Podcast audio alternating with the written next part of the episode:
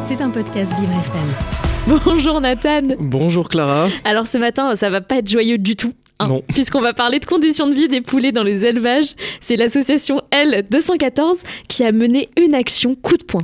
En effet, Clara, les images sont assez marquantes. Hier, l'association L214, accompagnée de l'animateur Nagui et d'Hugo Clément, était présente à Paris, place du Trocadéro, pour exposer des cadavres de poulets issus des élevages du groupe LDC pour la marque Le Gaulois, le numéro 1 de la vente de poulets en France. Et ce ne sont pas n'importe quels poulets qui ont été choisis, puisque les activistes, y compris l'animateur qui n'a jamais caché être engagé pour le bien-être animal, en ont présenté 44, 44 pour le nombre de jours d'élevage intensif durant lesquels ils grossissent très rapidement. Tous étaient vêtus d'un t-shirt noir avec le logo de la marque Le Gaulois et chacun portait un cadavre avec une plaque qui indiquait l'âge de l'animal ainsi que son poids. Et ce, pour mettre en avant une sélection génétique qui est pointée du doigt par l'association. Nagui l'a expliqué au micro de BFM TV. Écoutez.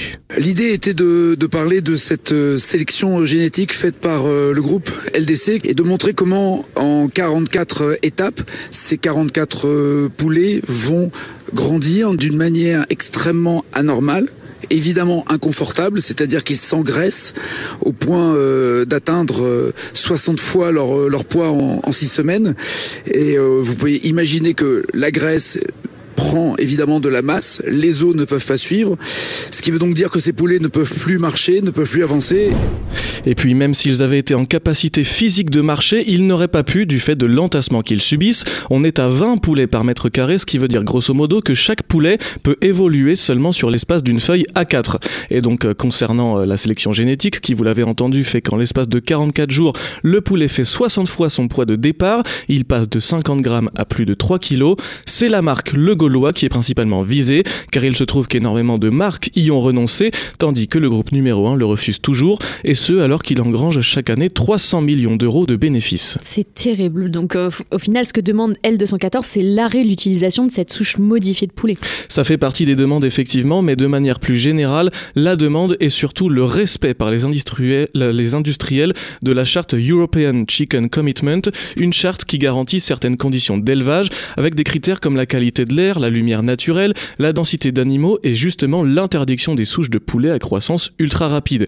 Et au-delà des conditions de vie des poulets, l'association dénonce aussi les conditions de travail des éleveurs. Écoutez Brigitte Gauthier, cofondatrice de L214, au micro du média Reporter. Il y a des enjeux euh, sociaux vis-à-vis euh, des, éleveurs. Les conditions d'élevage intensif, c'est aussi euh, des conditions qui sont terribles pour eux.